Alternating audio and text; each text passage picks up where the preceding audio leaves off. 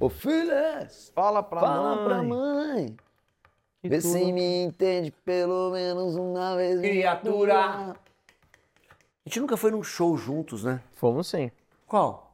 Ué, cara, você não chama nem pra sua casa pra tomar uma cerveja que. Ó quem que é- chegou. Mas agora, olha aí. Licença.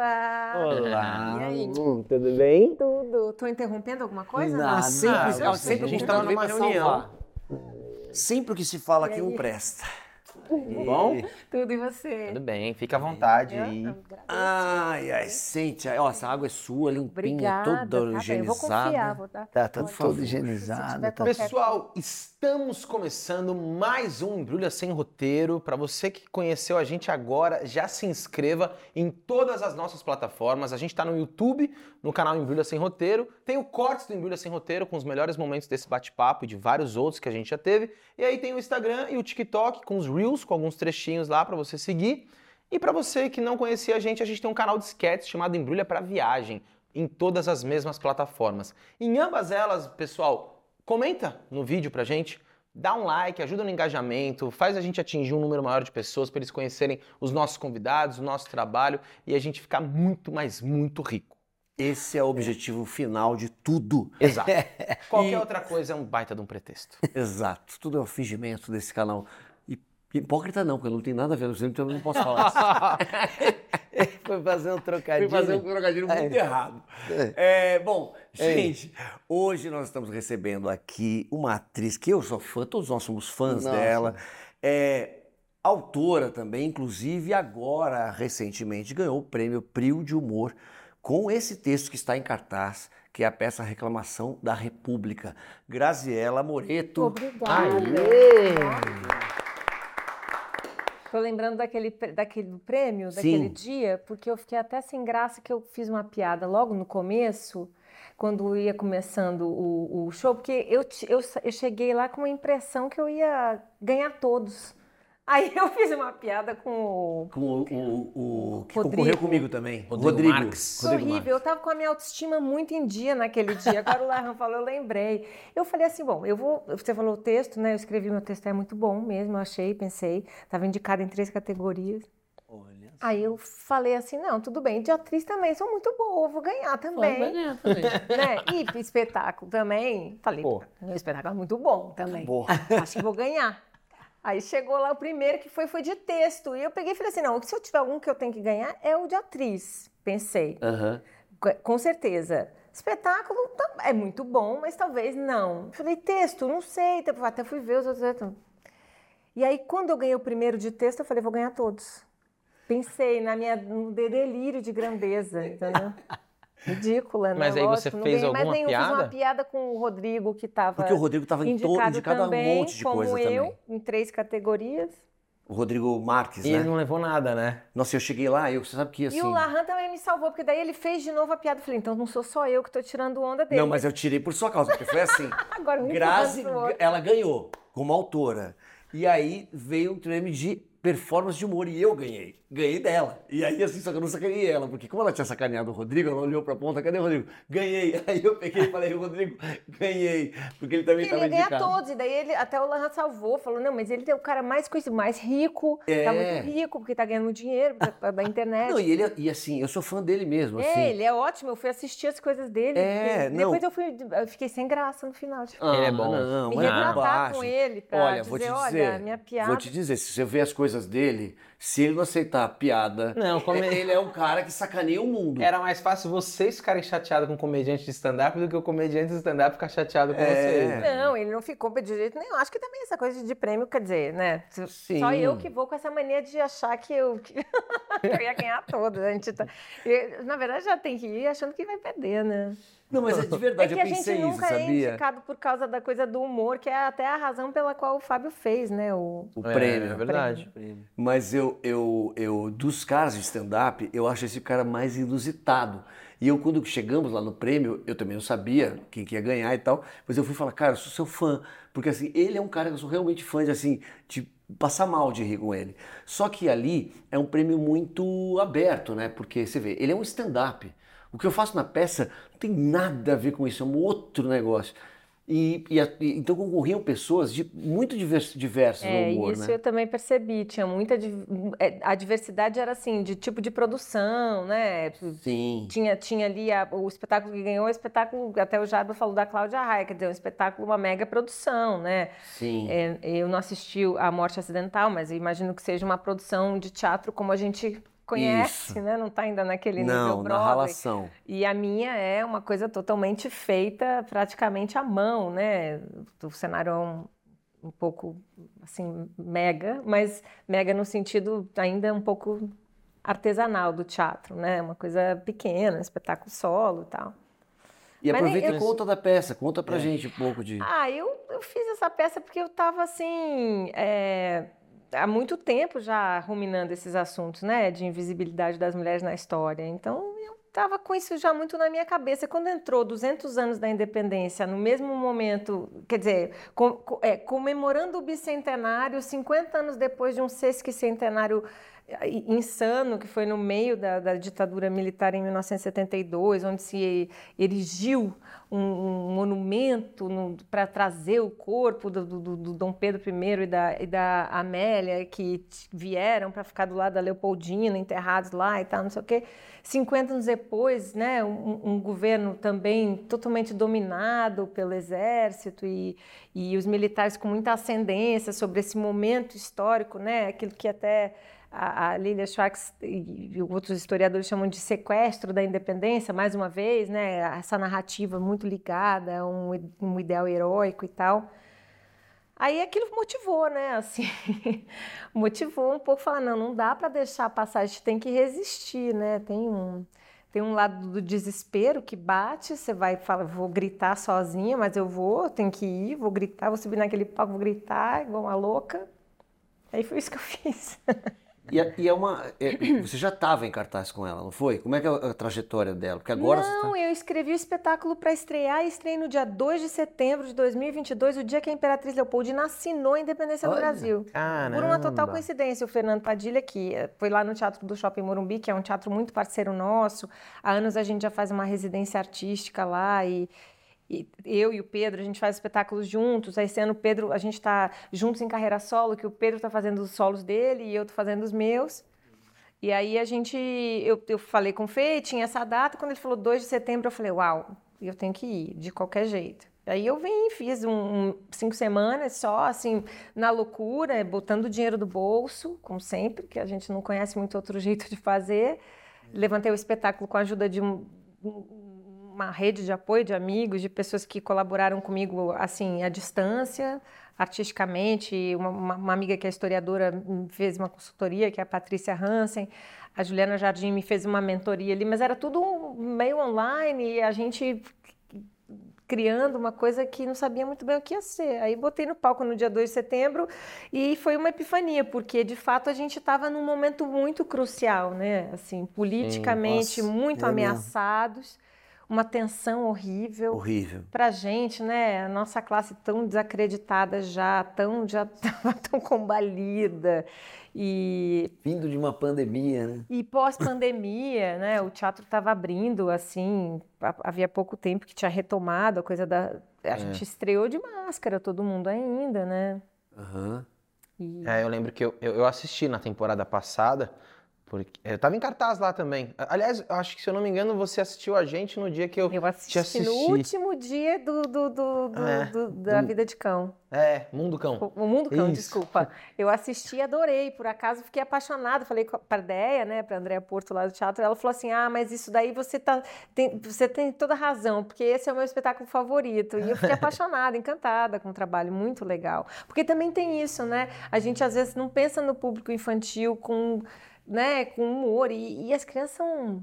As crianças são muito engraçadas, né? Eles são, hoje em dia têm um E pensar nos pais também, fantástico. porque elas não vão sozinhas assistir o Isso espetáculo. é o mais Eu importante. sempre penso nisso. E no sentido até pensando comercialmente. É ele que vai falar, leva seu filho lá pra ver a peça. Ele tem que sair tocado, né? Enfim, e aí a gente também fizemos duas temporadas incríveis lá no Teatro Morumbi. O Fernando, a Andéia, a Clarissa também, todo mundo maravilhoso. E aí eu assisti você e você falou uma coisa muito boa, porque era pré-eleição. Gen- a- eu, eu estrei no dia 2, que era o dia que a Leopoldina oficialmente assinou, e encerrei a temporada no dia 1 de outubro, véspera do primeiro turno. Exato. Nossa. Então, A gente eu... se abraçava, chorava. No fim da a gente ainda tava assim, pessoas desconhecidas Isso, chorando, coisa se tá- abraçando, se. É um desespero. E é engraçado, né? Porque você vê como a eleição, ela tem um marco, tem, claro, ela define o futuro do país para os próximos quatro anos e até muito mais do que isso, porque tudo gera consequências. Mas a eleição, ela acaba, mas o, o, o, o estrago, as consequências de tudo isso que a gente está vivendo ainda tá, tá aí, né? Sim. Então eu fico imaginando, eu falo, cara, eu acho que eu teria talvez o mesmo impacto assistindo. Claro que da eleição fica a apreensão do resultado, né? Mas a peça realmente ela, ela fala muito sobre eh, essa questão da invisibilidade da mulher e obviamente a gente como homem assistindo é sempre um monte de soco na cara e não no sentido só de se sentir culpado, mas tipo, nossa, eu nunca pensei nisso. Nossa, porque a gente Sim. tem uma série de privilégios, né? É. Sim. Não.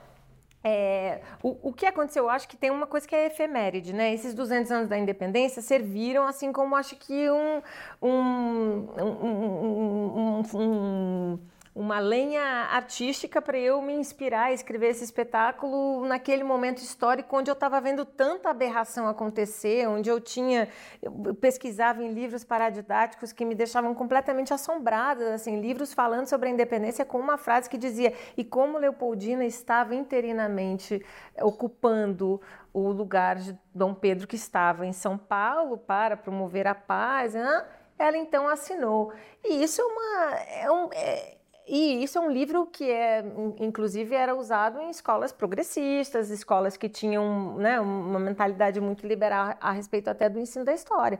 E eu comecei a ficar surpresa, porque eu falei, não é possível que a, a gente aprendeu assim, né, na nossa geração.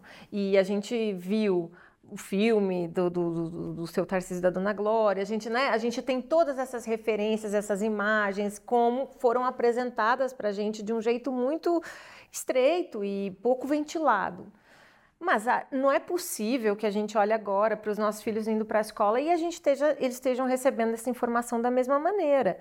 E como não estão, então há um movimento maior institucional de se reverter e fazer, não, vamos voltar a ensinar aquela história que o Dom Pedro é herói, ele não pode ser quem ele era de verdade, porque senão a gente vai revelar, a his- a história está cheia de furos. E você começa a entender que as narrativas todas são controladas por uma razão, porque você precisa manter o privilégio, porque não tem nada mais difícil de se abrir mão do que um privilégio. E eu acho que quando a gente se confronta com isso, eu estou falando aqui como uma mulher privilegiada, uma mulher branca, de, né, de classe média alta, que teve um ensino excelente, que teve oportunidades muito facilitadas na vida, não só pela cor da minha pele, mas também pelo lugar que eu ocupo na sociedade, pelo, pela educação que eu tive. Eu, quando olho para os meus privilégios, eu entendo que eu tenho que abrir mão deles, que né, as nossas bolhas são muitas bolhas. Tem uma bolha, daí tem outra bolha, daí tem outra bolha, que a gente até porque o mundo é hostil, algumas a gente fala nessa bolha que eu vou manter, né? Eu vou manter essa bolha porque eu tenho filho para preservar, eu tenho família para proteger, você está vivendo numa hostilidade que é de, de vários tipos de violências que estão, né, dentro da nossa sociedade e tudo mais. Então, eu acho que a, a, a efeméride, que era os 200 anos, tinha uma importância naquele momento de trazer o assunto para a gente ter uma voz ali de resistência. De repente tinha coisa da eleição também, que virou uma questão de sobrevivência. Já não era mais só, olha, vamos lutar por, para que as mulheres sejam reconhecidas. Não, é assim, vamos lutar pela nossa sobrevivência, né? Isso. Já estava assim. Amanhã, quando a gente chorava lá no último dia da peça e abraçava, não- parecia que era amanhã talvez a gente esteja indo para os bunkers, pegando navio clandestino, né? Fugir, uma coisa era uma imagem muito agressiva que se impunha. É, a gente perde um país se a gente perder a eleição, Exato. né? Tinha muita coisa em questão ali. E aí agora eu acho que é um reencontro com uma outra que, outro lado dessa dessa dessa efervescência que foi aquele momento. Agora é olhar para o espetáculo, que história é essa que a gente está contando, né? que por que que eu estou contando? A história também está agora se contando de novo para mim, porque eu já vinha para a cena com acho que essa lembrança um pouco daquilo que foi a última temporada. Sim. E, e você sempre teve essa, essa veia cômica é, que sempre você explorou de uma maneira muito sua, né? E é engraçado como eu tava ontem dando uma zapeada e, cara, não sei se vocês viram. Ela fez uns dois reels satirizando um pouco é, essa nova febre de stand-up. Eu vi. Mas eu, tem eu um. vi um deles. Cara, tem um que é. Cara, vale a pena ir lá no Instagram da, da Grazi. É, que ela brinca um pouco com esses caras que a necessidade de postar vídeo, que o cara entra e aí eu ele precisa interagir com alguém e é nada. Ah, não, é da interação, é isso que eu vi. Cara, e é muito bom porque a gente tá vivendo isso. A gente fez uma vez um vídeo que ia um pouco nesse lugar do stand-up, mas era o seguinte: era eu fazia um cara de stand-up e o Larra era um cara da produção. Então eu entrava e eu fazia uma. Eu contava uma piada e parava e começava a trocar de roupa. Aí o Larran falava assim: Cara, ainda tá no seu tempo. Não, mas é que eu vou trocar de roupa porque eu vou gravar um outro reel. Como assim Reels? Tem uma hora de show. Não, imagine, uma hora eu vou gravar um Reels que eu gravei em Recife, Mongaguá. Então ele usava o show só pra ficar gravando mini piadinhas de Reels. Entendi. E aí eu, eu lembrei dessa, da crítica que você faz ali, que é, cara, a necessidade do fazer sem fazer ideia do que, do que, que você está comunicando, né? É, E eu fico pensando, pô, agora aí a gente começou o papo você falando, pô, eu fui indicado a um prêmio dramaturgia, espetáculo. Tem todo um estudo, né, pra você estar ali em cena. Aí você falando das camadas, tem a visibilidade da mulher, 200 anos da que, é, que foi assinado, tem a- a- a- o período da eleição e tal. Então foi muito bom ver esse Reels que eu falei, cara, que loucura também, o reflexo um pouco de tudo isso que a gente tá vivendo até no humor, né, no que se propõe a fazer. Essa demanda, né, muito alucinada dessas plataformas. Eu fiquei um pouco assustada porque eu não tinha Instagram. Eu tenho Instagram agora, desde a da estreia da peça, porque também é uma realidade para gente que eu desconhecia. Como eu moro em Portugal, já há quase para nove anos que eu tô lá direto, assim, durante o, o ano letivo, né? E trabalho muito no Brasil, venho muito para cá. A gente continua com uma relação muito forte, muito intensa, família e tudo mais. Mas é, quando eu quando eu fiquei, esses anos todos fora do Instagram, quando eu entrei, eu tive uma constatação assim de um universo que eu assisti um pouco de longe. Eu vi essa coisa de influencers, eu entendia que o mercado tinha sido transformado. Eu- primeiro eu fiquei dragada. Primeiro eu ainda tenho assim um pouco de se aquilo cair na minha mão, eu ainda fico assim, ó. Porque eu não sei direito, eu não entendo muito bem. Eu, por exemplo, TikTok eu não consigo absorver, eu não consigo entender.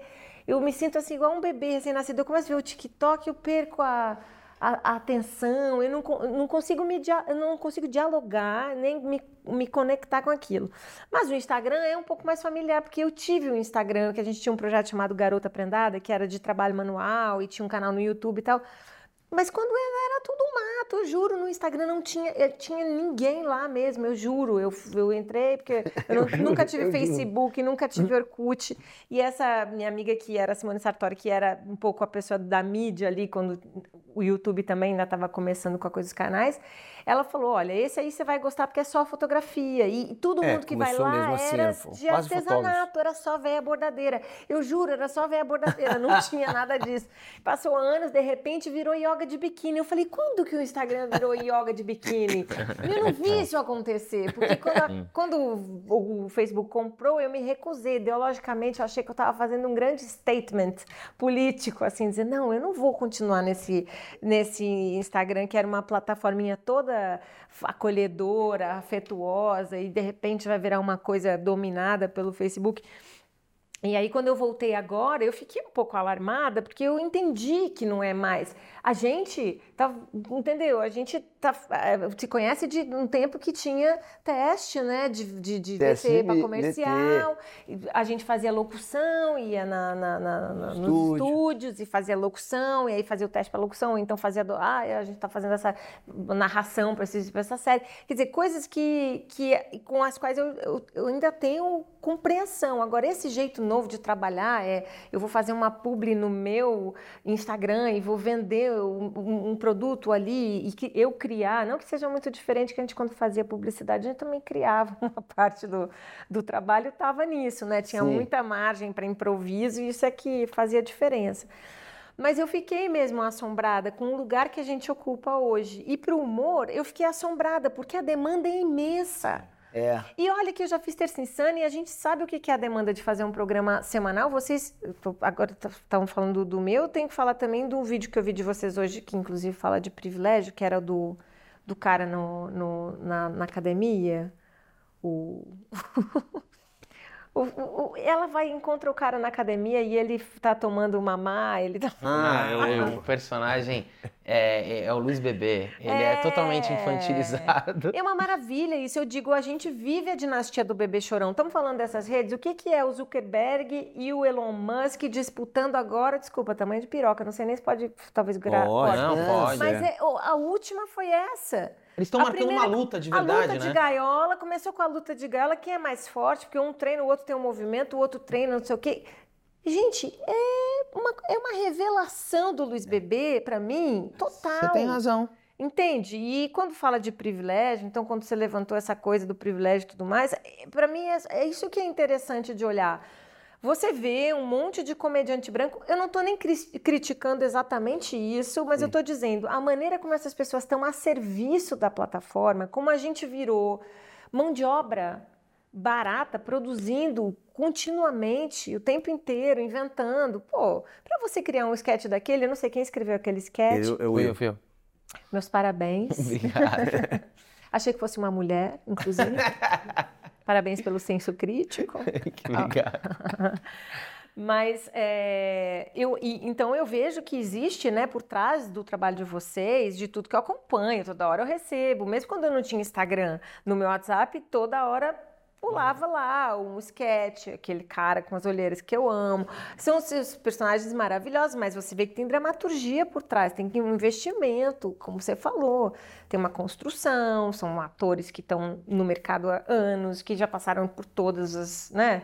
Todas as etapas da produção. A gente aqui já produziu teatro do zero, carregando o cenário nas costas. Ao Então mesmo tempo já continuamos fez- produzindo, né? Exatamente. Não é que, que, que a gente já produziu, a gente continua produzindo. Aquele sonho de ficar rico ainda também a gente continua perseguindo. Exato. Não mudou, né? Não Mas mudou nada. é muito interessante ver rico- você rico assim, né? Ver você falando desse choque do tipo, voltei pro Instagram depois, porque eu não sei o que é pior. Você que de repente se deu de cara com isso, ou a gente que acompanha a mudança absurda, não é? A gente tá oito anos com É, o, programa, Embrulha, né? Eu lembro. E a gente é obrigado, por conta dessas métricas de algoritmos, É. que esses é, Luiz Bebês do- da duelo de piroca ficam fazendo, e a gente se vê ali escravizado a tipo, cara, se a gente não mudar um pouco isso aqui, não entrega. E aí o artista quer ser visto também, né? Não adianta Exatamente. nada eu fazer a gente, por exemplo, tem o vídeo na íntegra.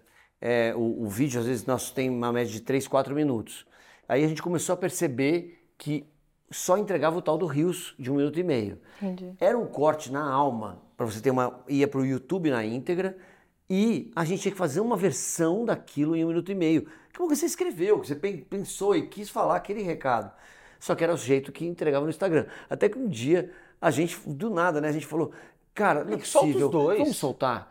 Dane-se que 10 pessoas vão ver, mas é o nosso trabalho. E aí A gente certo. assassinava nosso lado roteirista, Assim, cara. então assim, por mais que a gente, a gente entende que a gente solta meio-dia o vídeo na íntegra. Seis da tarde vai a versão de um minuto e meio. Às vezes esse vídeo aqui tem 100 mil visualizações, esse aqui tem 500 mil.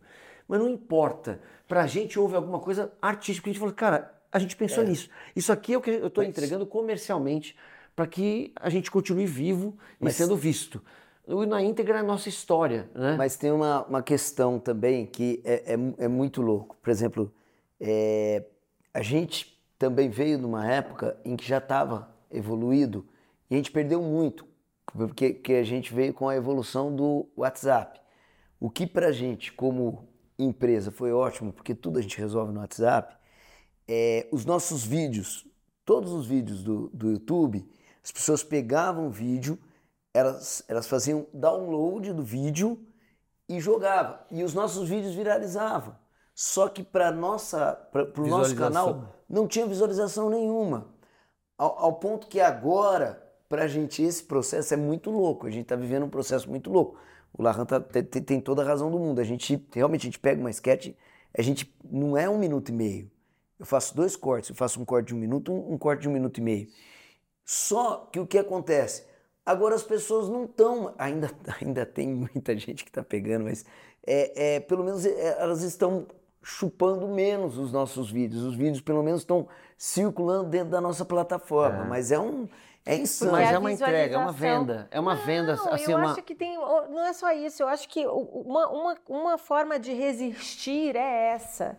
É usar a plataforma a seu favor, é dizer, não, não, não, a gente não vai se render, não. A gente vai botar o vídeo inteiro aqui no Instagram, entendeu? O Pedro tem um, um Instagram lá, super, ele tá lá há muitos anos, e ele comunica com as pessoas e tudo mais. Foi um lugar onde ele encontrou uma forma de estar se posicionando dentro do assunto que ele acha, e ao mesmo tempo ele conversa com as pessoas, que é uma coisa que você pede, uma pessoa como ele que fez televisão broadcast a vida inteira, um- uma noite 60 milhões de pessoas, do dia para a noite você, entendeu? Você entender que tem pessoas que ainda querem conversar com você é, é importante, né? Pra gente que é comunicador, pra gente que vive disso, porque a gente sabe que no fim ao fim e ao cabo, vamos acabar num teatro de 200 lugares carregando o cenário nas costas. Mas enquanto a gente, entendeu, tá aqui e tem essas outras possibilidades, a gente resiste. É importante fincar o pé, é importante botar o teu, o teu vídeo de, de quatro, o de um e o de um e meio e, e entender. Mas assim,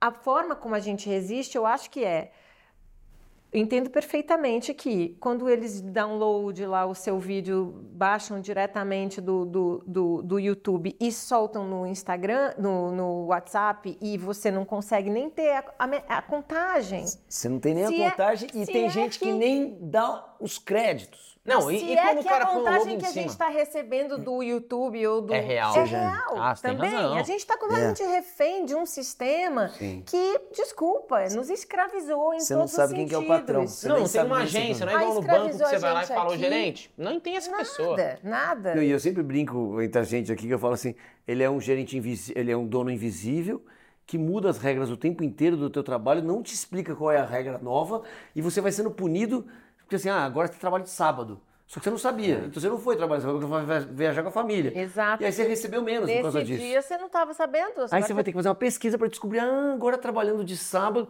então é uma doideira. que eu fico às vezes pensando, eu eu concordo muito com essa linha de raciocínio.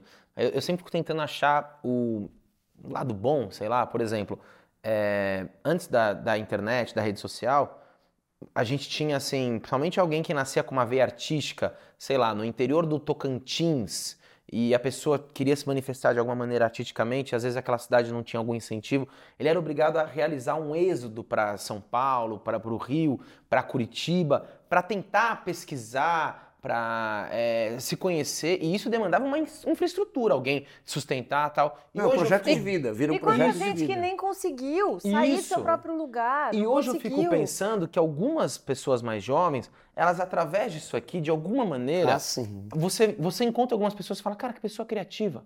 Ela fez isso da casa dela. Com- Então, mas aí, eu, eu- aí, eu, aí é onde eu vou de encontro com o que você está falando. Eu acho que tinha que ser um meio. Pô, que legal, olha, você encontrou isso aqui. A gente falou disso hoje, acho que com o Fúvio, né?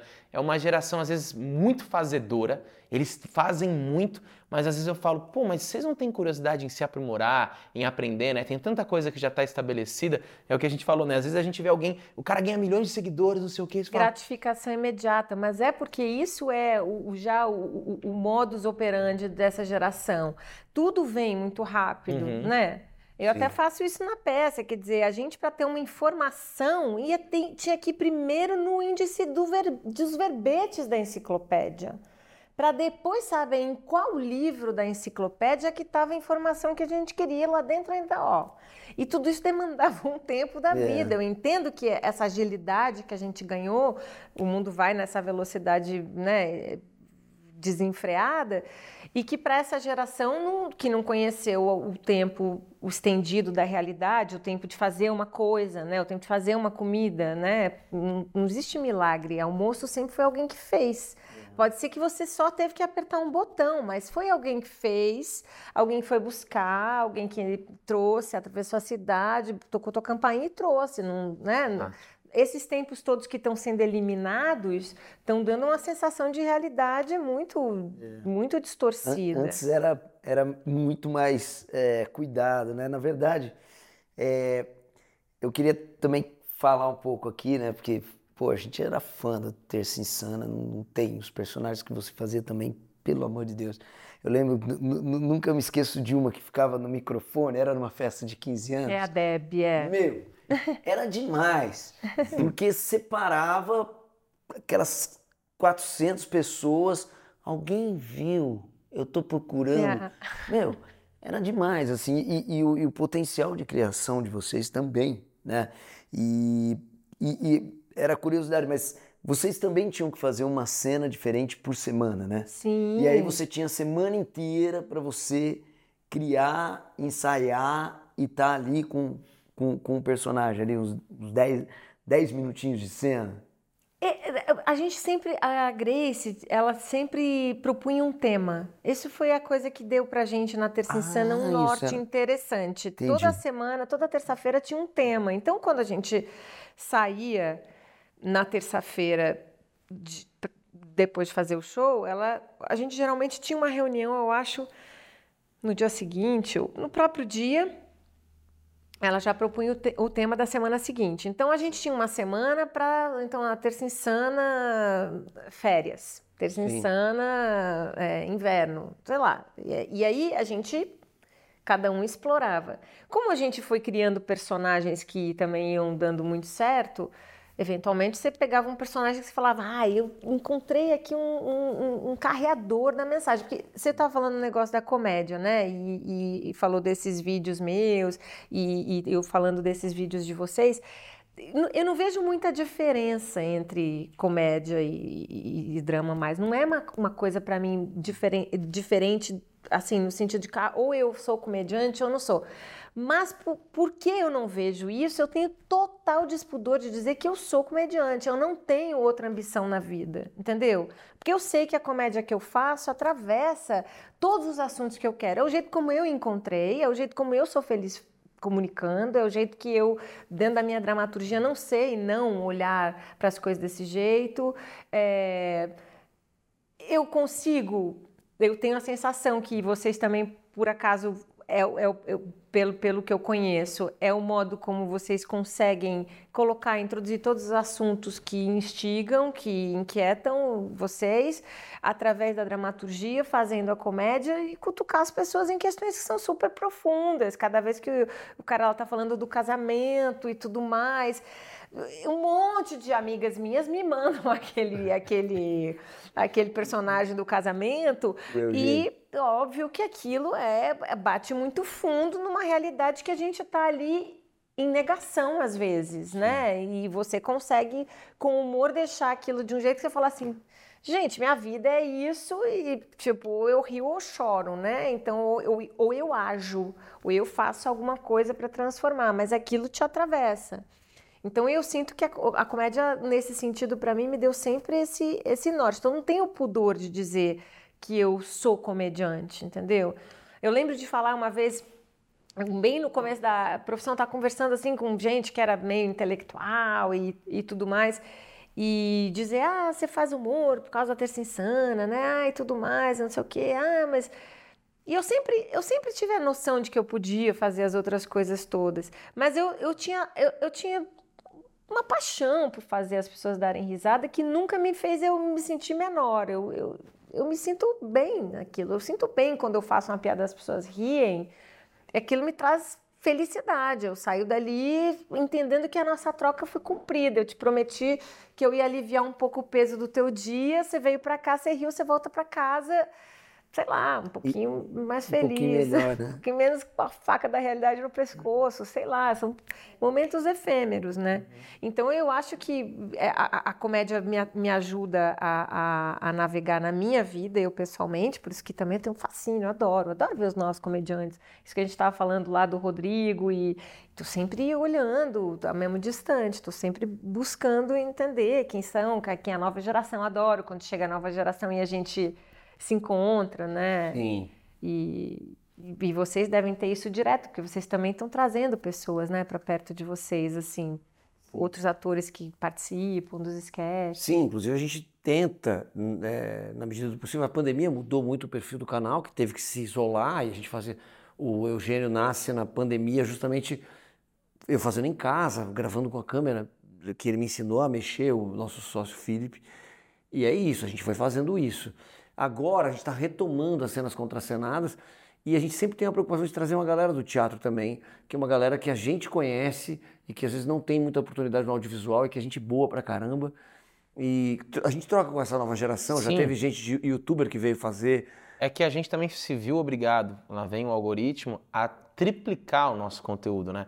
Isso fez com que a gente tivesse que trabalhar a nossa criatividade de uma maneira mais simplista. Então, sempre que a gente conversa de al- alguém fala, pô, eu queria fazer uns roteiros, a gente fala, cara, não adianta só alguém chegar aqui com um baita de um roteiro incrível que se passa numa agência bancária, sendo que a gente criou um modo que hoje a gente vai gravar só cena de escritório. Sabe? Porque a gente tem uma diária para cumprir. É, então a nossa criatividade, ela caminha junto com a nossa logística.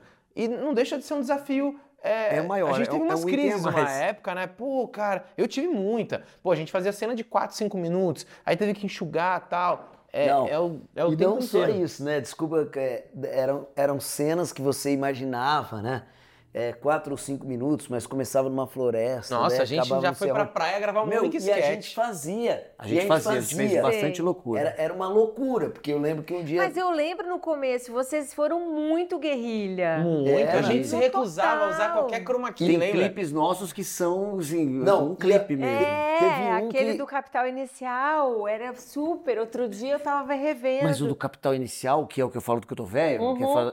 Esse foi, você acredita que a pandemia? Esse foi é, isso é, é- é truque. croma. Era eu truque? fazendo aqui e vou pra rua perto da minha casa. Entendi. Agora tem o que a gente fez É, do. mas não deixa de ter um baita acabamento de edição. Tem um né? Sim, baita sim, acabamento. claro. É. Mas assim, Alô, quando a gente faz o, o Backstreet Boys, não sei se você viu Já esse, vi, já que é a vi. vida de ator. Uhum. Aquilo, É muito bom eu olho também. hoje, eu falo, Era gente, olha a nossa É. disponibilidade, tem drone, É. tem a gente em 30 das quatro, locações, não é? noturna, pra fazer um puta clipe. Nossa, a gente É. fez um Eduardo e Mônica, lembra? Não, e, Que te- era Eu, você e a Camila. Aquela hora. e Você teve, tava... e teve um parque de diversões. Teve um né, no Balão cara? Mágico, no É, a Parque gente de fazia coisas que hoje ficaram mais inviáveis por conta Porque a gente tem que produzir muito. Então, mas aí, por outro lado, também tem uma questão. Eu, eu achei assim, é, é- é, realmente, às vezes, agora para você falar, meu, eu quero fazer essa cena, você fala, meu Deus do céu, eu vou ficar esse mês inteiro para produzir essa cena, né? Porque tem que arrumar isso, tem que arrumar aquilo, tem que... Mas, por outro lado, a gente conseguiu sintetizar mais o que a gente quer falar é, em alguns... adequando a esse- se adequando, sabe? Então você consegue trazer a situação para um ambiente menor, para um não sei o que, não sei o que, e você consegue falar aquilo que você quer. Porque assim, você você falou uma coisa muito interessante, que para mim, é, o caminho da comédia é essa. É, mas o, o caminho, o que me, me move a fazer o humor é realmente a irritabilidade e querer a mudança de alguma coisa. Então, quando eu, quando eu eh, enfrento uma coisa de fila, ou enfrento uma coisa de não sei o quê, ou eu sou humilhado, massacrado por uma situação, eu vou ficando com tanta raiva, tanta raiva, e sai Sai, cena. sai muita coisa boa, né? Do ódio. Eu Sai. adoro também. A raiva produz muita coisa boa. E nesse sentido, quatro anos muito criativos Pois pra é, gente, né? fa- alimento, Nossa. fomento não faltou. E, é- e é Quer dizer, isso. faltou, mas não. Pra... É. E eu acho que essa é, é a questão do- da, da comédia, porque assim, que eu também acho, eu, eu, eu, eu- não tenho problema nenhum em, em- em fazer, fazer comédia ou, ou fazer drama e não sei o quê, mas eu acho que, que o, o lugar da comédia tem esse, esse lugar da reflexão que não é também todo drama que, que consegue te levar, não, não que um seja melhor ou pior do que o outro, mas é, a comédia, o, o- poder de comunicação dela, ela às vezes ela toca mais rápido, né, mesmo? Não, e eu acho que é um convite também. Quer dizer, a gente está vivendo uma sociedade já muito. As pessoas estão muito isoladas. A, a comédia ela é gregária, ela é subversiva, ela é provocadora, ela tira você do seu lugar, né? De um jeito muito desavisado. Geralmente a pessoa não prevê que ela vai rir de alguma coisa, e isso é um. Esse, essa explosão da gargalhada é uma coisa que, que às vezes, para uma pessoa que está lá, numa vida de escritório e tá, tá, Sim. tá, a pessoa. Aquilo é é uma catarse tão poderosa que, né? Tem gente que pira, fala, vou largar tudo. É. Eu acho que tem uma, uma um- essa, essa gratificação que a gente recebe quando a gente sente que a mensagem atravessou através, por quê? Porque a gente tem uma, um espírito alegre, a gente tem um espírito de entretenimento. A gente sabe que o nosso lugar é o lugar do entretenimento. Também não, a gente se coloca esse artista que você entra no meu teatro, dá terceiro sinal, ninguém mais torce, ninguém mais pode. Se um telefone tocar, aquilo é uma ofensa mortal. Agora é o meu espaço de Baco. Isso. Exato. E, e outra, por que, que tem esse avanço tão grande do stand-up? O stand-up é esse lugar onde as pessoas estão confortáveis e se sentem parte do rito. O teatro corrompeu um pouco a, a ligação o teatro grego era isso, né? O teatro grego era isso. O cara comia assistindo frango. O cara Shakespeare, o que, que era o teatro? Uhum. Era isso, era o cara jogava frango. Nossa, o da comunidade é sempre um evento no meio da festa, no meio da colheita, é um acontecimento no meio de uma coisa maior. Então a gente ter se desinserido ou ter criado para nós essa redoma, essa cortina que se abre acontece isso, você não pode nada, o ator pode tudo, acaba, fecha, o ator vai viver aquela vida de glamour lá atrás e a pessoa vai embora para casa pegar o transporte dela para voltar, como teve contato com uma obra de arte. Não, sabe? A, é. a, gente ter perdido a festa, a gente perde é. o espaço. Por isso é que eu acho que às vezes entra o gadget no lugar, o, o aparelho, a, a, tecnologia, a plataforma, e transforma para aquela pessoa a sensação de que ela participa, né? Porque aí todo mundo liga a sua câmera e fala: aí galera, tudo bem? Tem zero pessoas vendo, zero pessoas dando like, mas está todo mundo aí, galera. E a gente, porque a gente criou a sensação de que esse é um lugar só nosso do artista. O artista é muito especial, ele está muito acima, está num degrau acima. E não é nada disso, a gente é Sim. tão importante na ali bem menos importante na sociedade às vezes do que se você tiver com uma dor de dente ou tendo um ataque cardíaco do que um médico, um dentista, né? Sim. Mas a gente tem que ter a noção do nosso lugar também, tem que valorizar. Eu tava com a autoestima muito boa no dia do prêmio do humor, assim que eu ia ganhar tudo. Mas a gente tem que saber que a gente tem esse lugar que é levar, né, suavizar, divertir, mas é também cutucar, é também trazer a reflexão. Então, divertir, eu vou fazer isso sempre. Eu não vou deixar, porque o jeito que eu faço é vai rindo, vai rindo, vai rindo e agora toma. Mas, eu, eu acho que talvez, falando agora até o que você falou do stand-up, pô, é, por que, que eles estão ganhando tanto espaço? E aí, trazendo um, um, uma semelhança com o que a gente faz, com o que vocês faziam no Terça Insana, eu acho que é essa questão do humor de assim, o humor tem uma preocupação, como a gente tem uma, um termômetro da, do, do, do, ouvido, da risada, tem uma preocupação assim, do que, que essas pessoas querem ouvir, não é? E eu sinto que às vezes, indo nesse lugar do artista, às vezes é, tipo, é muito mais o que, que eu quero falar. E nem pensa se o público tá afim de ouvir aquilo, se rola uma identificação, né? E acho que o humor fica nesse exercício constante, um, antenado. E aí, beleza, vai da criatividade de cada um, mas é, o que essas pessoas estão afim de ouvir e como eu vou chegar nisso. Eu acho que isso é uma preocupação muito legal com o público, né? E o é, humor tem isso. Eu é acho vida, que a gente joga isso junto. Isso é que transforma a comédia numa coisa viva sempre ali. A resposta é muito imediata. Eu, eu acho que é um jogo junto, né? Assim, eu, quando escrevo no canal, tem muitas vezes, nesses últimos anos, mais do que nunca, era algo que eu... Ou eu pegava uma doença ou eu escrevi uma cena. Então era, é. era assim, né? Então, assim, o lugar. Eu estava pensando menos na pessoa. Não, mas você sabia que muita gente Isso, ouvir. Não, mas eu não estou te falando que não. Assim, é porque a gente sabe que um, que um país polarizado e o quanto as pessoas estavam indignadas. Mas a primeira coisa era tira esse, esse, ah, esse furúnculo. Sim. E aí, obviamente, eu modulo ele para que ele chegue e, e uhum. dê o recado para outras pessoas, né?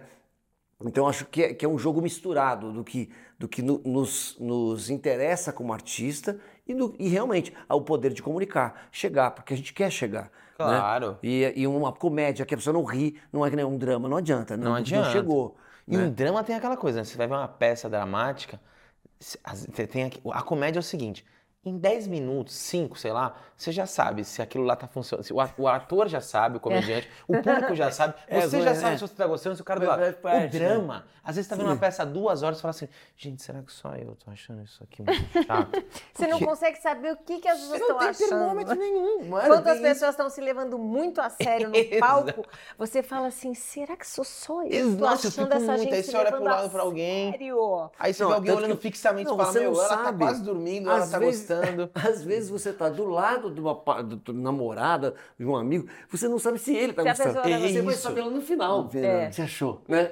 Eu odiei, a pessoa tava apaixonada. E assim. nossa, isso é horrível também, Agora, quando só você Aquele não... final que você fala um trabalho valoroso. Não É, é? maravilhoso. Você não sabe Não, o que mas o dizer. pior não é isso. O pior é quando a pessoa vem te dar um abraço e fala assim, que energia, hein? Aí você fala, beleza. Nem precisa falar se gostou ou não gostou. Ou então meio que assim, "Ei, você sempre é, né? E não termina, vai ah, né? fazendo merda. Agora, agora é legal quando, tá- quando a gente tá fazendo comédia, que tem isso também, né? Que você fala, ah, você sabe quando a pessoa tá gostando, quê. Então você tem que dar três ali no começo, né? Pá, risada, pá, risada, pá.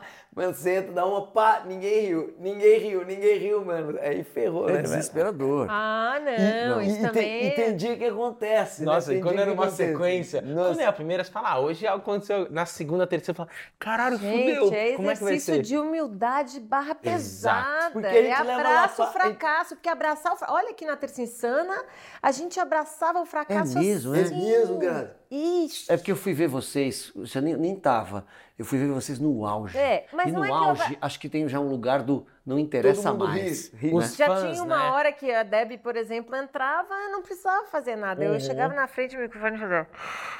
Se eu fizesse isso, já era. É, tem isso. Era uma coisa mesmo. Era rock and roll, né, meu? Era, era um rock and roll. outro- É o solo, ó, o solo começou, né? É, num grande uma hit. outra vibração e a gente também já estava naquela altura muito tinha muito azeite já nos personagens a gente já tinha muita manha de fazer a gente já tinha entendido que que às vezes a- trazia um personagem ou outro mas a, a, a ideia de que você toda semana tinha que escrever também uma coisa original era muito instigante para gente e eu digo que a gente a, a gente a- abraçava o fracasso eu e o Tata a gente fazia coisas também completamente albares porque é isso você tem uma liberdade de experimentar pra experimentar, né? de, de enlouquecer. Só tem, sei lá, tudo bem, eu ia falar, só tem uma época na vida que você faz isso, mas eu tô lá fazendo um monte de loucura na minha peça. Acho que, acho que a gente faz isso para sempre, porque essa é a nossa, o nosso flerte é com esse desconhecido. O que, que é que, onde eu posso ir com a minha loucura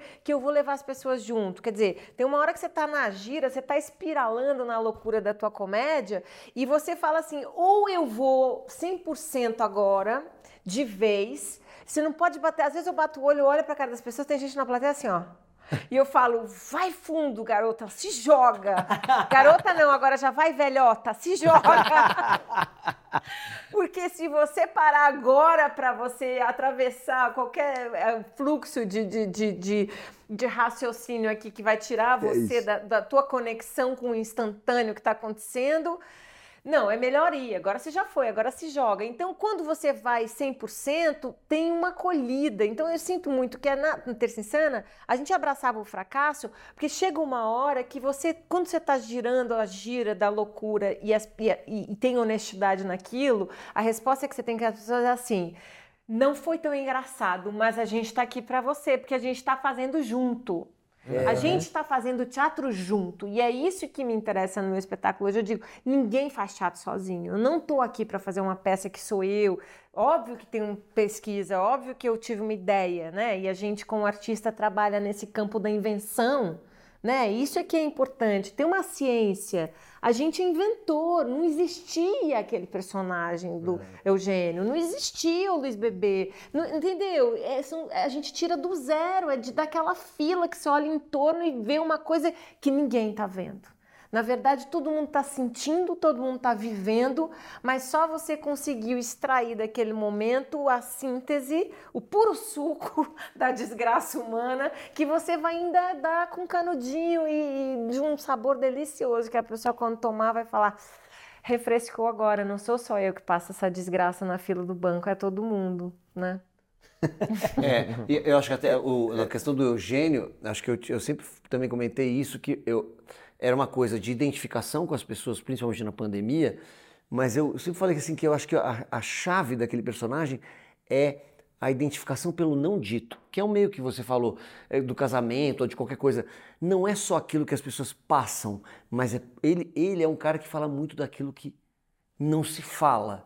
Se sabe e não se fala. Não todos os episódios, mas tem muita coisa que é o- a identificação pelo não dito, né? Então assim, eu não tenho coragem de falar, isso vai me dar um mal-estar. É. E ele falou, né?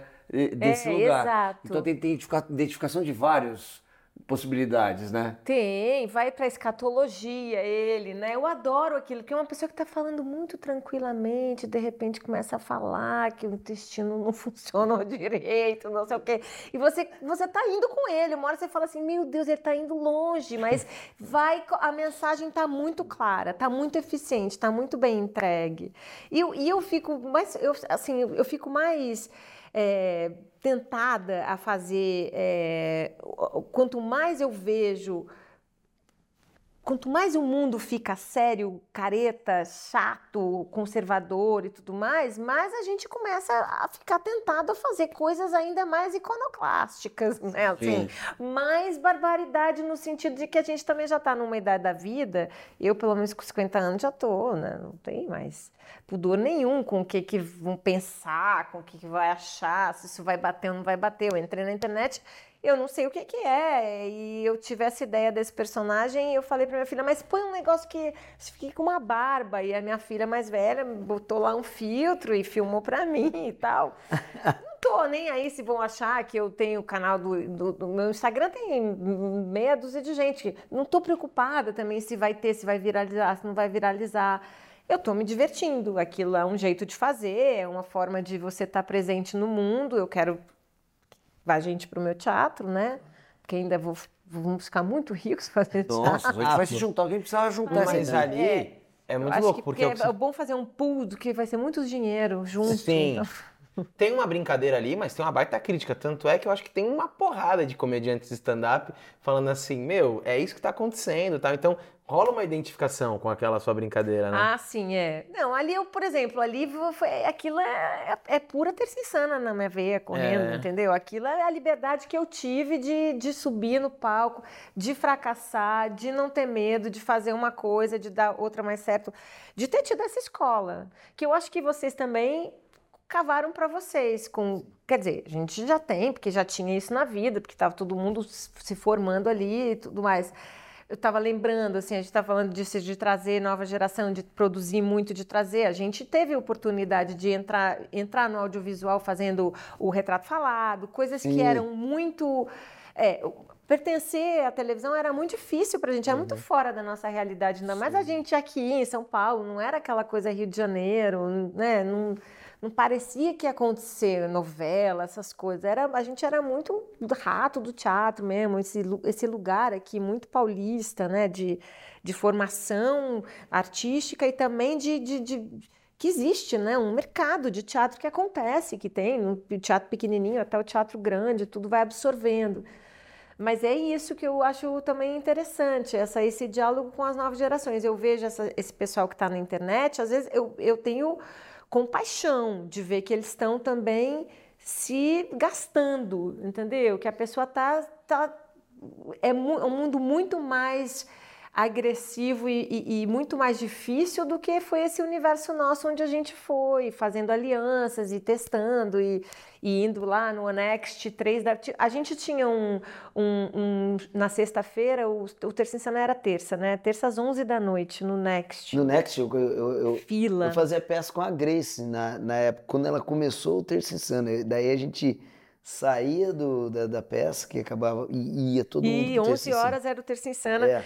Na terça aí, entrou um horário na sexta para a gente fazer às 11 horas também, porque começou a ficar tão, tão bombado, então a gente repetiu o show. Aí começou a ter tanta gente na sexta-feira que a gente abriu um horário a uma da manhã. Aí era muito show de drag. Era uma da manhã, entendeu? A gente lá de peruca, já É. tinha feito às 11, fazia uma da manhã. E bombando, bombando o Três teatro. horas da manhã a gente acabando, dividindo o dinheiro, não é? Aí cervejinha e tal. For- isso forma muito o seu caráter. E a gente a gente testou tudo ali. Então hoje eu para fazer um negócio no Instagram de, de filtro com barba, não Bobagem. custa nada, não custa Mas, nada. ô Grazi, sabe uma outra coisa muito nociva da internet? Que isso, o teatro, de certa forma, nos protege um pouco. Talvez você vá perceber que é... Quem ia ver vocês no Next é uma... Ia porque alguém falou, cara, é uma peça legal, então a pessoa já gostava de teatro. Ou, tipo, cara, é a galera do Terça Insano. Então a pessoa já vai aqui assim, né? Pode ter meia dúzia ali que vai olhar meio torto e tal, mas a maioria tá torcendo. A internet, o algoritmo, ele vai soltando o seu conteúdo. Cara, se você não tiver, se você levar aquilo a estômago, sério, é. meu, tem gente que Ah, te. é, isso Principalmente quando mais você viraliza, Nossa. mais chega, chega para lugares que Quando não necessariamente. viraliza. Porque aí chega para pessoas necessariamente que não estão te seguindo. E- você e caiu na casa Ah. do tiozão lá. E aí tem pe- os comentários também, né? Você pega, cara, tem um monte Ah, de eu vou pegar de exemplo o vídeo do Luiz Bebê. A atriz que, que faz é, comigo, ela recebe mensagem inbox de uns caras, tipo, meio assediador. É uma coisa pavorosa, é né? pavoroso Isso a gente internet. viu acontecer com a Lívia Lagato, quer dizer, essa, essa, essa forma também, né, de misoginia que tá, é, porque o anonimato protege a pessoa, né? E, É. e é um, é um, é, gente, é um, é o celeiro de um, de um fascismo muito Sim. descontrolado, porque a gente já tinha, já tem isso sendo alimentado pelas vias reais, né? Assim, legais, vamos dizer, pelo, Uhum. pelo mainstream, tá? O, o fake news já está circulando com uma naturalidade entre a, a verdade e a mentira, a gente já não consegue mais muito bem discernir. E aí você tem esse anonimato que protege essas milhões de, de, de, de- de robôs trabalhando e, e, e- e eu, por muito menos, não tenho nem muito seguidor, mas todo dia aparece lá aquela mulher da peruca azul para o meu nome tagueado para como se fosse assim, você Sorteio. ganhou um bônus. Sim. Eu vejo lá, tem um o seu, o seu, o seu, o seu nome foi marcado, sei lá, uma story com seu nome. Você vai lá e assim, você ganhou 4.500 reais de bônus. no- E eu fico pensando, isso é é uma profissão, né? Tem alguém que está Claro. gerindo Sim, aí uma tá- série de computadores, criando perfis falsos o dia inteiro, marcando. Clica, boba. Vai que você ganhou. é. E eu Mas- pensando assim que eu ia ganhar dinheiro honestamente. Não é? Vai Mas, que ó, eu tiro a você- sorte grande no bônus da peruca azul. Mas você mesmo chegando agora, ou a gente que tá há oito anos, tem uma questão geracional, e é o que você falou. Ah, já tô com 50 anos, já fiz muita coisa, não, vou, não vão me derrubar, mas eu fico pensando nessa molecada que tá chegando agora, que vai lá, se expõe, eu imagino um inbox que essa pessoa não recebe, ou uma mensagem que às vezes ela fala. Meu, ninguém nunca me tratou assim. Será que o mundo me vê assim, sabe? Isso faz um mal, Não, cara. e pra quem a rede social tem o- ocupa outro lugar na vida. De importância, né? Quer né? Dizer, De porque referência. a- a- a- eu, verdade. eu acompanhei as minhas enteadas, que são mais, hoje são mais velhas. Eu tenho, eu tenho enteadas de 35, 30, 33, 28, e, e tenho filha de quase 20 anos e uma filha de 14 anos. Então, eu Óbvio, fiquei muito. Eu nunca tive Facebook, mas eu fiquei muito alarmada assistindo o avanço da tecnologia e a maneira como se imiscuiu na vida das pessoas. E para nós sempre foi assim: como é que a gente faz para tirar, né, essa a presença dessa, desse a entrada dessa, de- dessa desse universo que draga você para dentro desse buraco negro? Sem, sem também fazer parecer que a gente está meramente contra, porque isso vira um, um- é um, um backlash imediato, né? Você virar e falar assim, tipo, eu quero sair desse negócio, Acabou. você tá... Aí é, vira um problema maior, se você pro- proíbe tudo mais, é, é criar senso crítico o tempo inteiro, né? Criar senso crítico, criar é, é, é, reflexão sobre o, que, o, o tempo que você passa ali, o que, que exatamente está te fisgando, ensinar o que, que é o algoritmo, ensinar. Isso. Tudo é educar. Mas eu vejo para essa geração que tudo passa, a socialização toda passa por ali. Toda a maneira de se representar na sociedade está por ali, né? A, a- a- a representação do eu está através desse, desse gadget, dessa tela, da, maneira como o mundo te vê. Muito mais a maneira como o mundo te vê numa foto com filtro do que passar na frente de um espelho, se olhar e, e ter a dificuldade de aceitar que aquilo é você, né? É uma loucura. Imagina você crescer. A gente já é- lembra do que foi a adolescência, um negócio violentíssimo. A gente se sente uma porcaria, se acha horrível, se acha péssimo, quer pertencer. E você ter esses todos os outros filtros e camadas de julgamento e de pertença e tudo mais para administrar é pavoroso. Por outro lado, eles têm um, um savoir-faire com isso que eu não tenho. Então, para as minhas filhas também, é, elas entendem que é perfil, o que que é privado, o que que é público. Não, ninguém vai me ver, né? Isso aqui é só para as minhas amigas. Eu só falo com. Eu tenho um grupo de pessoas com quem eu divido Uhum. alguma coisa. Então, também já aprender a Sim. selecionar. Tem histórias para os melhores amigos, tem as Exato, é divulgações. coisa que eu não tinha nem noção que existia. E, e a ferramenta, ela te obriga, né? Ó, você quer entregar isso aqui, você precisa me gerar conteúdo. E gerar conteúdo é você ficar se expondo o tempo inteiro, né? Isso é que é alucinante. É, isso é alucinante. Essa coisa de você, tudo da sua vida ser, eu falo, o que que acontece quando essa pessoa não está se filmando? Uhum. Essa pessoa está em constante demanda interna de que talvez eu devesse estar filmando isso. Isso é que eu fico imaginando quando eu vejo essas pessoas que ficam o dia inteiro, agora eu tô aqui, agora eu tô aqui, agora eu tô ali, agora eu tô ali, agora eu tô indo lá. Eu falo assim, como é que gere essa o silêncio? Mas Como é que gere o- a sensação de que não tem ninguém te assistindo? eu vi uma pesquisa falando que agora é, o comportamento das pessoas mudou é, em pró do que tipo de conteúdo ela vai gerar. Então tem até aquele nome, lugares instagramáveis. Então o restaurante ele já faz uma decoração que é pra você chegar e é, é um cenário, é pra você se Prato, sentir na né? Disney. Antes de comer, Isso, fotografar. lugares que você vai viajar. Putz, quem foi que me falou isso, cara? A pessoa falou que acho que tava no Nordeste, ela falou, cara, é insuportável. O guia para em todo lugar, que ele fala, ó, aqui é instagramável. E todo mundo tira a mesma foto no mesmo lugar. E vai- ele falou, cara, e, vai, e o cara falou, isso aqui ninguém tirava não, mas uma menina postou uma foto nessa gruta, fez sucesso, todo mundo quer parar. E aí a- o ponto turístico virou um lugar instagramável. É meio alucinante, Não, cara. a gente tá. É, é- é que eu sempre acho que é um papo de velho. Porque É assim você fala do exato, passado. é mas a gente velho, tá é. mais adoecido, não tem como. é, uma, é uma Não, sociedade mais não, a adoecida do que antes. tá com- Não tem como. correndo loucamente em direção ao abismo, mas alucinadamente, sem nem olhar para trás. Mas, por outro lado, por exemplo, eu não sou tão crítica ao stand-up nesse sentido, apesar de eu achar que, né, como tudo, tem uma hora que é, fica saturado e vai haver aquela. vai subir a espuma daquela nata, né, e vai ficar um monte de gente lá embaixo e tal. Mas quando eu, quando eu percebo que que o stand-up ele está comunicando com as pessoas porque uma pessoa que senta lá e por pior que seja assim, como é que é teu nome? Ah, Luciana, Luciana. Tal. A sensação de que você participa é uma coisa positiva, porque a sensação do gadget é de que você participa do mundo. A sensação da rede social é de que você está participando do mundo. Quando você posta a mesma foto, é aquilo, né? O que, que é pertença se não é todo mundo se Nivelar mesclar, no- né? Eu tô, eu tô, eu tô fazendo aquilo que todo mundo faz, eu tô vestindo a roupa que todo mundo veste, eu tô, eu tô, Tô junto. eu tá, é, eu não tô fora, né? Não tô Eu tô usando o filtro que todo mundo usa, porque o filtro vai Exato. chegando na. É verdade. a, a Até o dancinha filtro, cara. que todo mundo tá dançando, eu vou fazer tudo igual para eu estar com a sensação de que eu pertenço, mesmo que tenha uma, ou 10 ou 20 milhões de views, não importa. Eu vou lá e faço aquilo, eu- e naquele momento eu pertenci.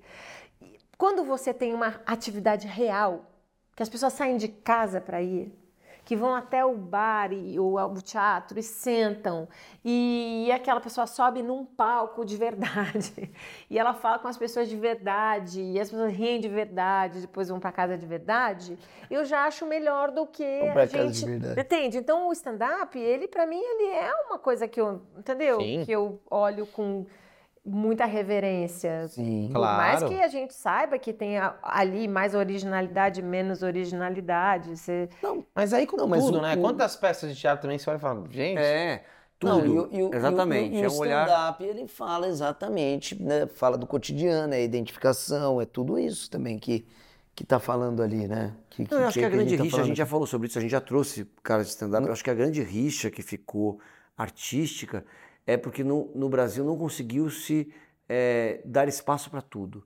O stand-up acabou ocupando os espaços que são de teatro.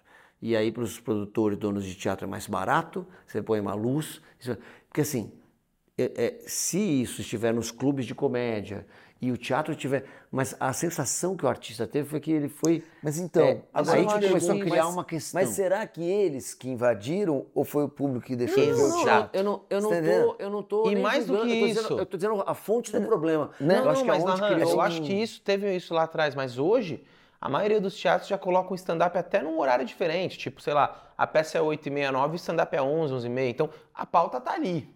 Eu acho que é mais o que o Barros falou, cara. Por que que tem gente...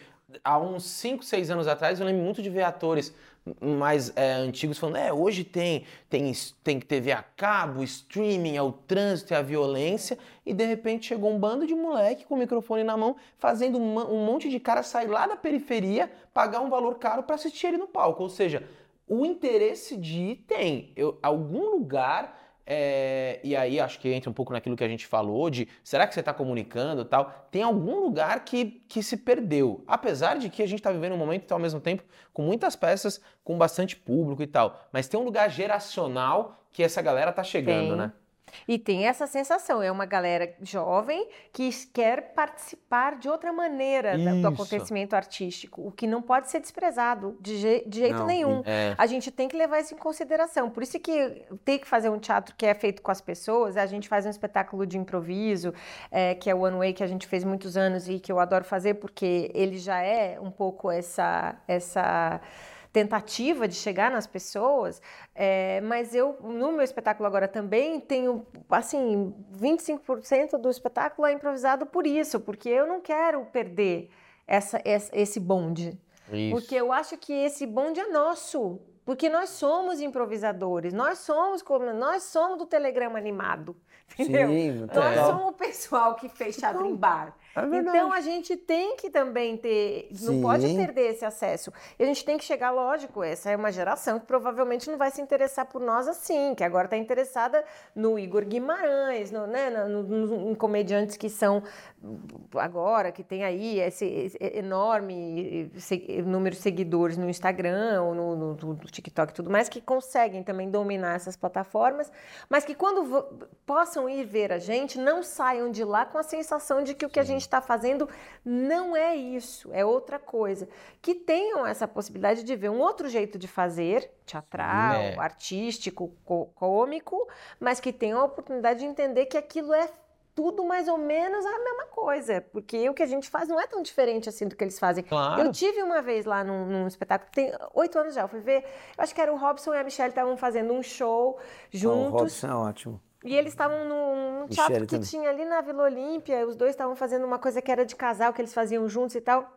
E eu fui assistir, sentei. Num, num, era um lugar Ronda, eu acho que se chamava. Ah, não tem mais. Era ali na Vila Olímpia, perto da Avenida Bandeirantes. Não sei se era Honda. Agora é Honda, ou Espaço. era, mas tinha uma época que tinha virado Picadeiro o nome. Eu não sei, porque eu só fui lá essa única vez e eu lembro que eles estavam fazendo e era um esquema de, de, de, de, de, de como se fosse uma casa de show, quer dizer, comedy pequenas club, mesinhas, sim. como um comedy club, tinha bancos e algumas mesinhas e tal. E eu tava sozinha, sentei ali num banco e sentou um cara do meu lado e começou a falar e tal. E ele falou: Ah, não, eu trabalho, eu sou de Belo Horizonte, mas eu trabalho aqui durante a semana, eu venho. Comecei porque a gente se interessa. Quando eu fazia Terça Insana, eu ia para frente do, do, do, do, do, do Avenida Clube, enquanto as pessoas estavam chegando, o que mais me distraía era conversar com as pessoas, porque você começa a entender, numa cidade de 17 milhões de habitantes, você começa a entender os movimentos uhum. que faz o público dentro de uma cidade tão grande com o que é a reverberação daquele acontecimento artístico. Quando a Terça Insana explodiu, ela explodiu aqui, entre nós, classe artística, daqui a pouco ela ampliou um pouquinho para o centro da cidade, essa coisa da cena noturna, daí a gente mudou para a Avenida, quando a gente mudou para a Avenida já foi pegando aqui, um pouco do Pinheiro, Zona Oeste, daqui a pouco começou a chegar a Zona Sul. Anos depois eu, eu voltei, eu já não estava, mas voltei para fazer uma participação e eu fui falar com as pessoas, e você é da onde? Sou da Zona Norte, Zona Norte. Era tudo Zona Norte. A sensação que eu tinha é que aquele fenômeno vai viajando dentro da cidade também, ah, no boca a boca, e grupos de pessoas vão indo para aquilo. Esse cara no stand-up, ele falou para mim, eu não gosto muito de teatro, porque no teatro parece que você não pode nada. Ele falou isso e foi ali que começou. Ó, já tem uns oito anos que aconteceu isso. Ali você não pode levantar, você não pode beber, você não pode tossir, que é o que a gente sempre fala: não pode tossir, não pode se o telefone tocar, é um, um crime mortal.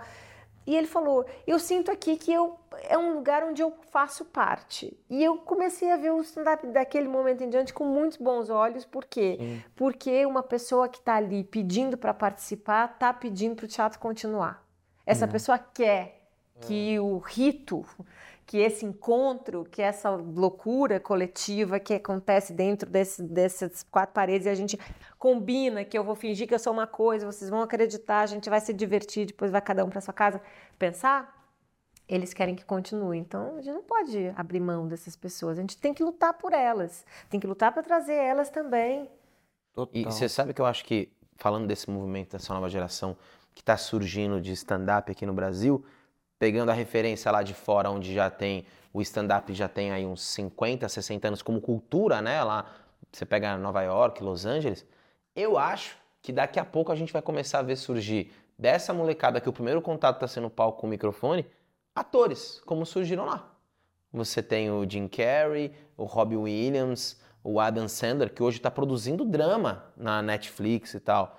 Eu acho que é um próximo passo. Não acho que. Eu não vejo ainda nessa geração esse interesse ou alguém que eu olho, falo tal. Mas acho que daqui a pouco pode ser sim. Porque... Mas a gente, eu acho que a nossa função também é acolher essa nova geração e dar para eles o sentido de que o que a gente tem como missão, assim, no, né, como artista, como, enfim, comunicador, como seja, é aprofundar. É. Porque tem uma hora que é, entendeu? É, é a palhaçada de peruca total, sem nenhuma consequência.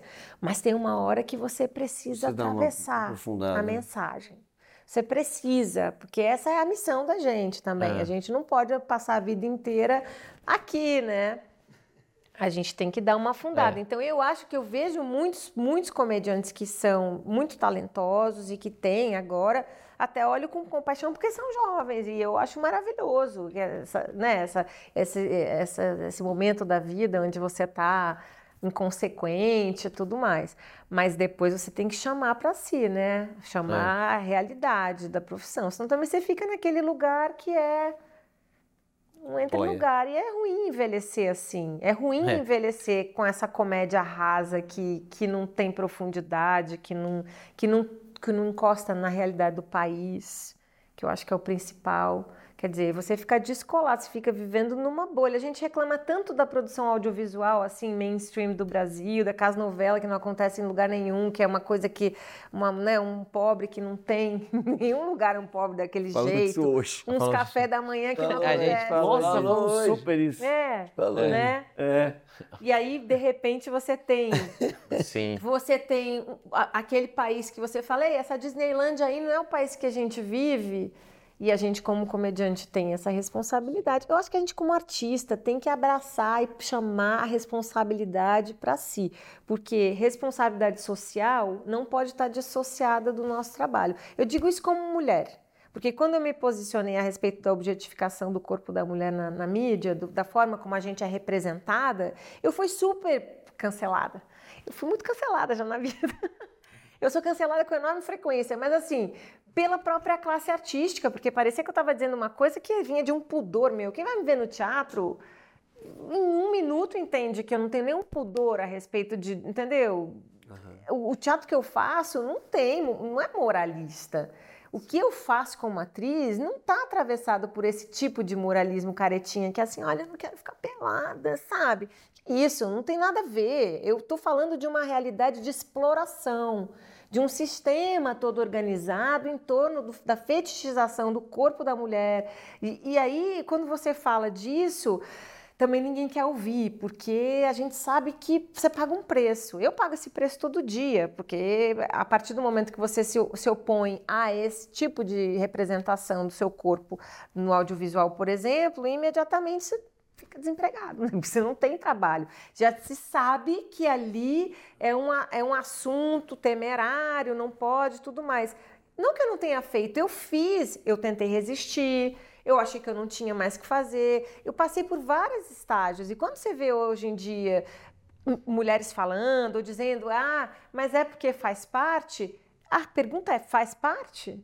Que dramaturgia é essa que está sendo ainda escrita hoje em dia, onde a gente continua sendo representada desse jeito? Ou você é gostosa, ou você. Né? Várias, várias formas de representar a sexualidade feminina que são todas atravessadas por estereótipos antigões, né? E ainda assim, para uma atriz, continua sendo uma faca no pescoço enorme, porque se você disser eu não faço, você não tem trabalho. Se Já você presenciei disser... algumas situações. É, isso tem isso estava né, tá coincidindo, obviamente, com o discurso do Pedro.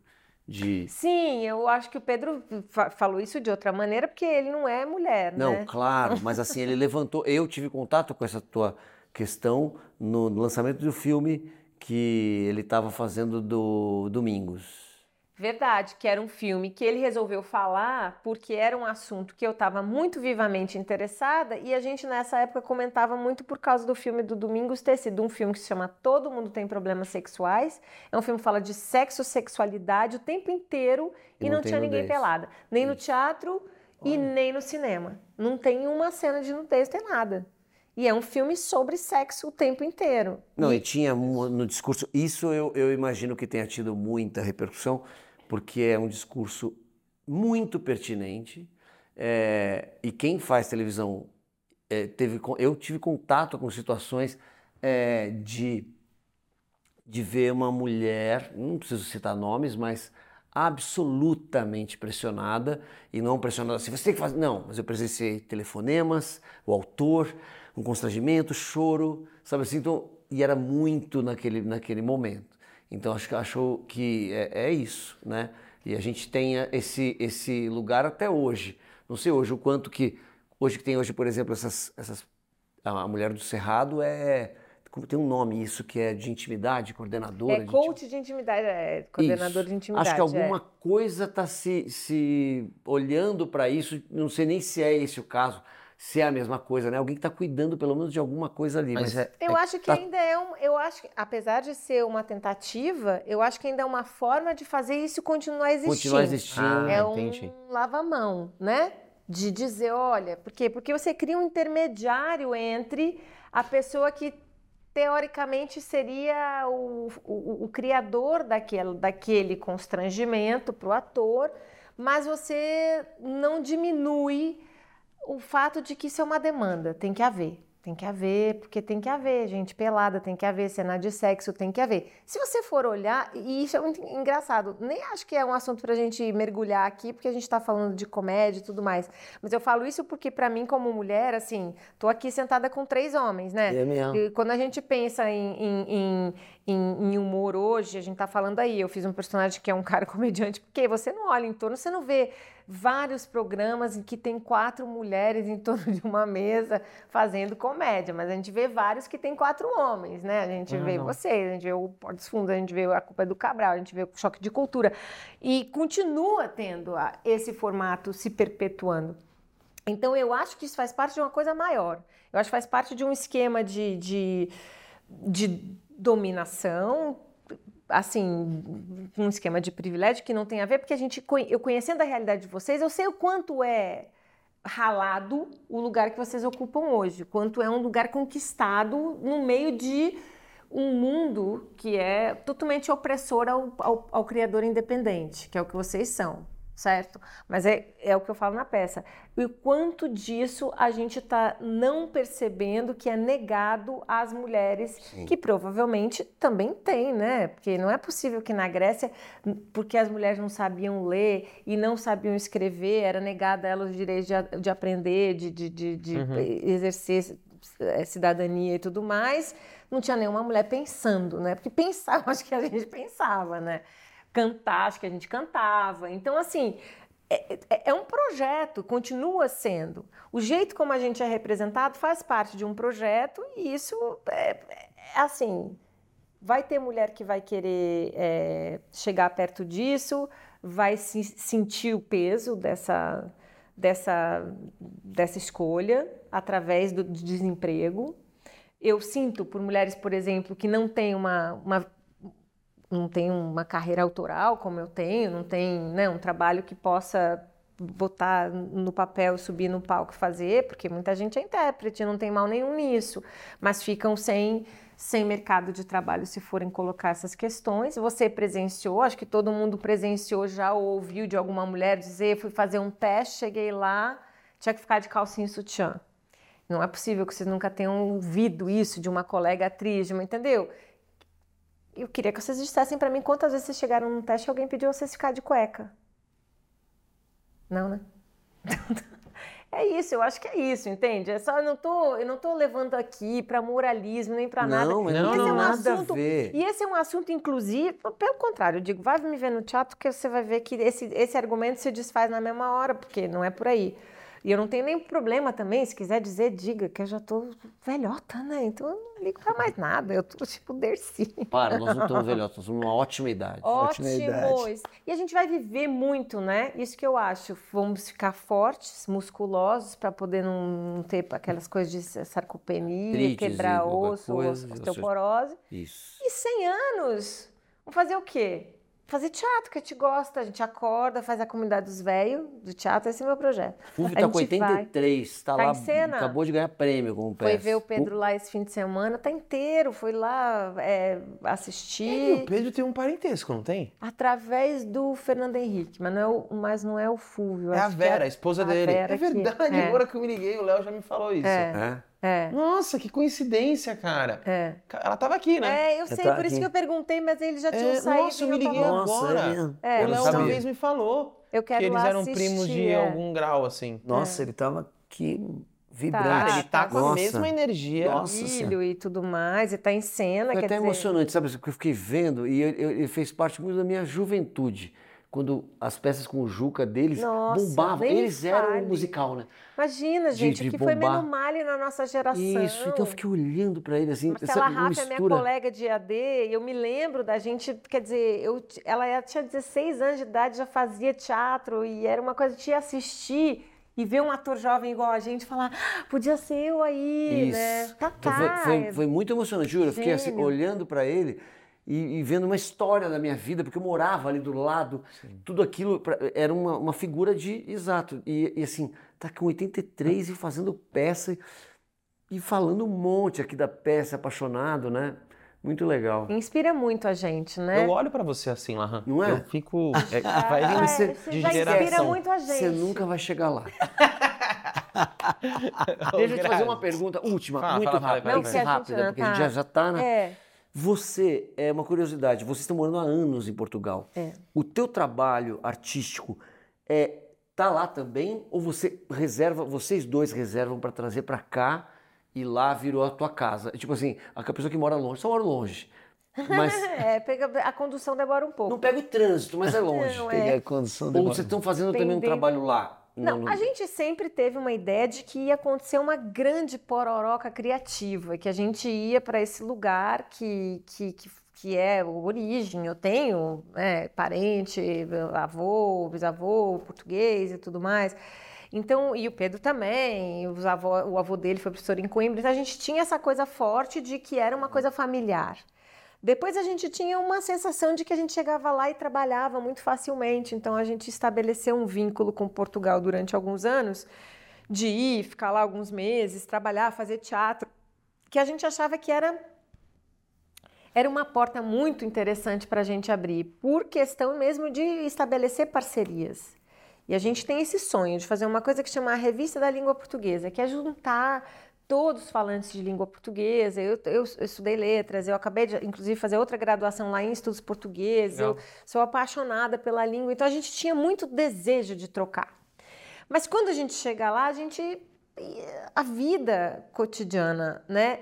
Lá te coloca, projeta numa outra realidade. Uma coisa é você ser visitante num lugar que tem metade da população da cidade de São Paulo, um país inteiro com metade da população, todas as realidades em escalas muito diferentes. A gente tem boas parcerias lá com pessoas até que têm espaços onde a gente se apresenta e eventualmente a gente já fez temporadas antes da pandemia. A gente fez temporada algumas vezes lá no Teatro de Oeiras, que é um teatro que tem subsidiado pela Câmara de Oeiras, que é um município de Lisboa, mas que é um amigo nosso, que é o Carlos Almeida Ribeiro, que abre o teatro, nos acolhe.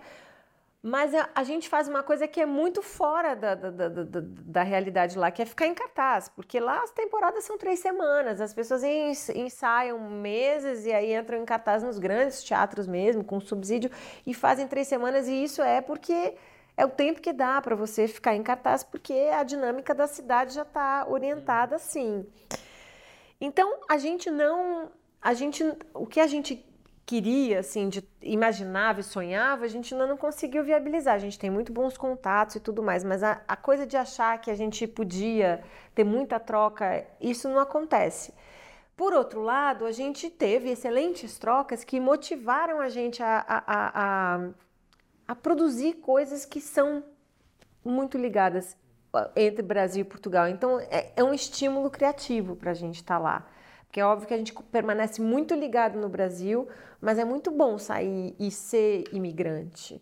Você você humildifica muito rápido, sabe? Uhum. Eu acho que qualquer pessoa que disser que foi para lá e viu esse lugar maravilhoso e tudo mais, está descrevendo um cenário, está descolada da realidade. Todo lugar tem prós e contras. Eu acho que Portugal é um lugar que para nós deve ter assim até mais essa essa pegada, né, de, de, de ter uma vontade de entender, né? Porque faz parte tanto da nossa, da nossa realidade, ter nascido dessa colônia, ter, ter, ter nos criado intelectualmente nesse lugar que é fruto daquilo, você começa a fazer muita ilação, você está ali, você começa a falar, meu Deus, nossa, olha de onde a gente vem, é por isso que a gente é assim. E você uhum. começa o tempo inteiro a, a maquinar aquilo. Foi, é, é muito potente para a gente, assim, criativamente, essa relação, mas a gente continua muito ligado ao Brasil. O trabalho para a gente é muito aqui, realmente. Eu tenho que pegar a condução mesmo. Sim. e Grazi, aproveitando que você agora está no Instagram, está navegando, a gente sempre pede no final do nosso, do nosso trocar programa... Trocar likes? Vamos trocar likes? Trocar likes. É, antes de você deixar suas redes, para você indicar, falando disso de é, fazer disso aqui algo útil, você indicar alguma página que você segue que você fala, gente, que página interessante, tanto pouca gente curte, ou, putz, você sempre mostra para alguém, nossa, você viu essa página? Pode ser uma, um perfil, uma pessoa, é, comportamento, estilo de vida, viagem, cultura, o que você quiser. Eu, eu, o problema todo meu com o Instagram é que eu, eu adoro trabalhos manuais.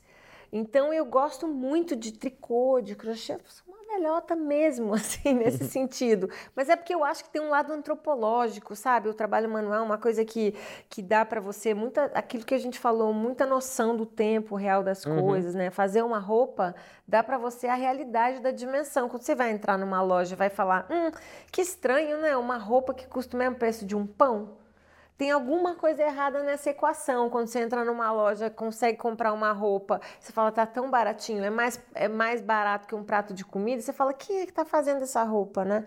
Então eu gosto muito de site, de, de, é, de página de, de trabalho manual, gosto de. de... Mas eu, para indicar uma, não sei. Eu não sei, acho que. Não sei, acho que eu. Hum, Agora você me pegou, não sou assim.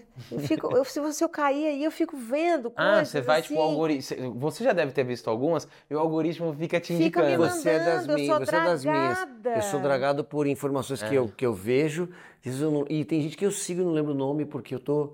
Eu vou vendo. Eu, eu, não também tenho essa coisa de selecionar, não, mas não vou seguir. Eu vejo a pessoa falou uma coisa engraçada, eu sigo.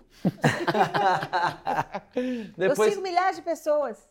E daqui a pouco você vai começar a falar, essa pessoa aqui também já dei muita chance para ela. Tchau. É, já aconteceu é. algumas vezes eu quê? e qual que é o seu Instagram então para o pessoal? O meu Instagram é Moreto Grazi, Moreto com dois T's, G-R-A-Z-I. E aí, gente, e dá o serviço final do seu, do seu. Nossa, vai ser difícil peça. a gente colocar essa conversa em um minuto, hein? Daqui vai. Um minuto não, a gente corta rapidinho. Vai. É. Um é, tudo bem, Vão ser 50 cortes de um minuto. Fala quando você está em cartaz, dias e, e, horários. Então, eu tô lá no Teatro do Morumbi Shopping, que é um teatro que acolhe a comédia com todo o amor e carinho, a né? Programação a gente já falou do Fernando, da é muito legal. da Andréia, exato, que tem essa preocupação em levar também, né, uma curadoria super fantástica. Agora nas férias tem teatro para criança, sempre interessante lá o, o, que o que caiu ali por acaso, você nunca vai vai se arrepender Não, mesmo de entrar. porque o administrador lá é fantástico. Ele é uma pessoa maravilhosa. Um homem super cheiroso. É, cheiroso. Cara, ele é cheiroso. E é fácil acesso lá, é porque é dentro do shopping, tem estação de trem perto, é Tem, muito. É fácil tem, chegar lá. Tem, e agora tem até um metrô, não é tão pertinho assim, mas tem um metrô ali no Morumbi também com a Exato. Santa Amaro, tudo é mais fácil de acessar. E tem estacionamento, né? Shopping, assim, tem aqueles confortos todos. E eu tô lá de quartas e quintas até o dia 3 de agosto, quartas e quintas às 8 da noite, com a Reclamação da República, que é esse espetáculo que você viu. E que. Vou é, voltar.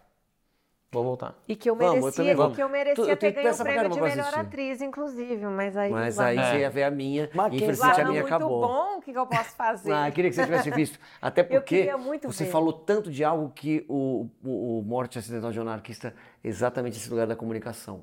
Ser popular e tinha essa interação, pensando nos stand-ups e tal. era Bom, um eu amo a muito- peça, né? Eu, não- eu faço ideia que deve ter sido feito um trabalho excelente, porque todas as pessoas envolvidas eram mesmo pessoas que eu admiro. Mas eu queria muito ter visto, porque. Mas uma hora volta. Vai demorar pra eu voltar eu, mas vai voltar. Vai, vai, eu, mas eu. Você só vai ver quando eu tiver.